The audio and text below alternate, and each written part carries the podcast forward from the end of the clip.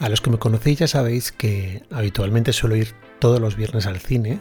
Es mi vía de escape, mi vía de descompresión después de una semana de trabajo y más si al día siguiente tenemos una boda. Es la única forma que veo que tiene mi cerebro de evadirse totalmente. Y hace poco estoy viendo la última película de Pedro Almodóvar, director que adoro por su forma de componer, su forma de contar historias y la manera en la que maneja los colores, tiene un estilo visual propio que tú ves un fotograma y dices, esto es Almodóvar. Y luego me suele gustar muchísimo seguir las críticas. En YouTube me paso la vida viendo desde reviews de fotografía hasta críticos de cine, desde el más... Mm, vamos a decir, desde el que menos sabe o del que da su opinión sin ser crítico, que me encantan también porque me gusta escuchar todas las opiniones, hasta críticos ya muy sesudos que a veces hasta es doloroso escucharles porque es difícil incluso seguirles de la cantidad de cultura visual que tienen y la cantidad de referencias de directores y de, y de todo que tienen en, en ese cerebro que a mí me apasiona. Una de las cosas que se suele achacar últimamente, no solamente al cine de Almodóvar, que es una crítica que ha habido con esta película, sino a muchas otras cosas, es la falta de originalidad. Y es un tema que me gustaría tratarlo porque creo que nos afecta muchísimo a los creadores de contenido y a los fotógrafos y videógrafos en particular. Creo que estamos obsesionados con el tema de ser originales. Es un tema que lo hemos visto también que les pasa a las novias cuando se van a casar, que están siempre pensando en mi boda tiene que ser más original, tengo que hacer algo original. Creo que se está empezando a pasar esa moda, gracias a Dios, porque creo que es algo que nos está perjudicando en todos los sentidos. Yo vi la última película de Almodóvar y a mí me encantó. No voy a decir que es de las mejores, pero eh, la pondría en mi top 10 tranquilamente, con toda la filmografía que tiene este director. Me pareció que tenía una dirección de actrices impecable. Es verdad que tiene alguna cosa en el guion que a mí no me...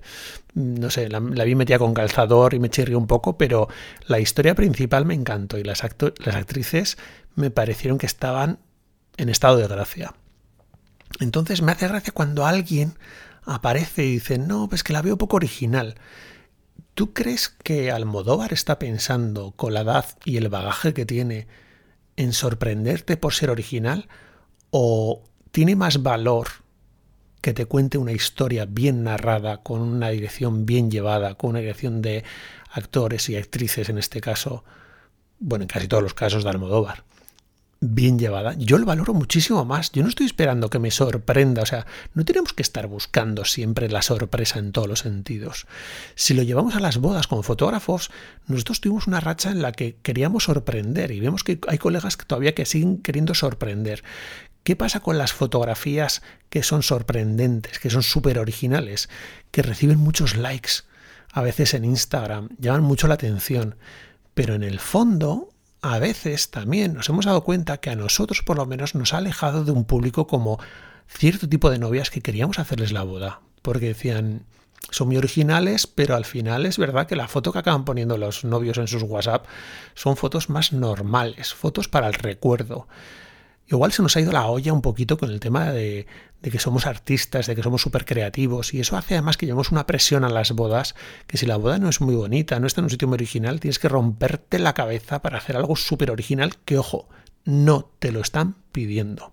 Si lo llevamos al campo de la fotografía de contenido que solemos hacer nosotros para la publicidad, para publicidad, no, perdón, para el Instagram de, de de restaurantes a los que les llevamos las redes sociales pasa exactamente lo mismo.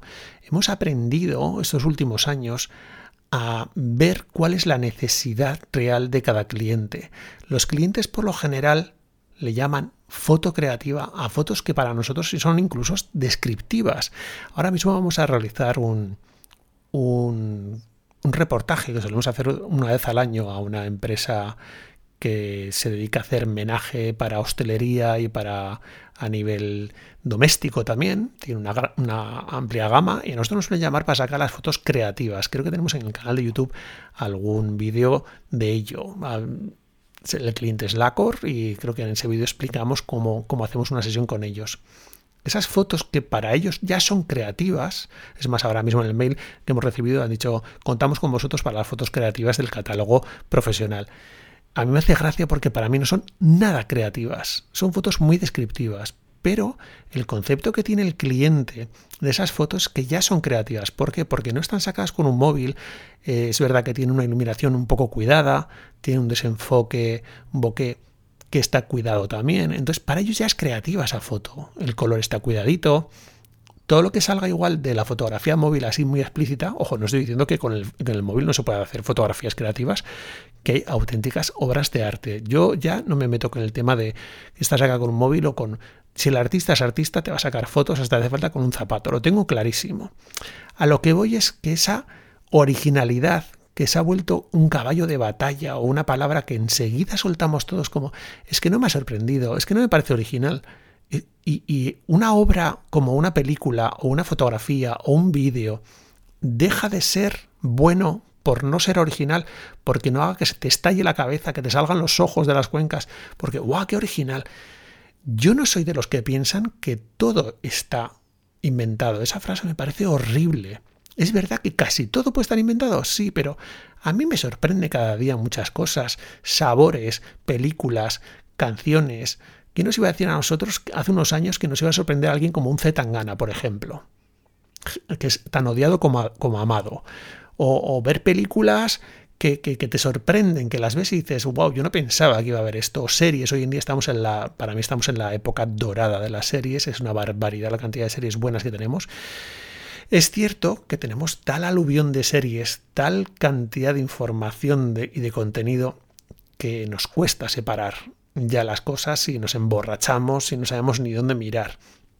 Entonces parece que lo más original, de repente, eh, son cosas como el juego del calamar. Y ahora me va a poner yo en el otro lado. Me parto el culo. ¿De verdad no habéis visto mil películas y mil series que son como el juego del calamar?